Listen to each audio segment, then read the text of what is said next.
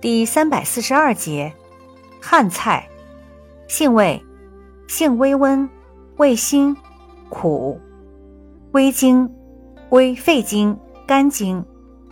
功效，祛痰止咳，解表散寒，活血解毒，利湿退黄，属解表药下属分类的辛温解表药。功能与主治，主治。咳嗽、痰喘、感冒发热、麻疹透发不畅、风湿痹痛、咽喉肿痛、疔疮痛肿、漆疮、经闭、跌打损伤、黄疸、水肿。药理研究表明，汉菜具有止咳、祛痰、抗菌等作用。用法用量：内服煎汤，十至三十克，鲜品加倍。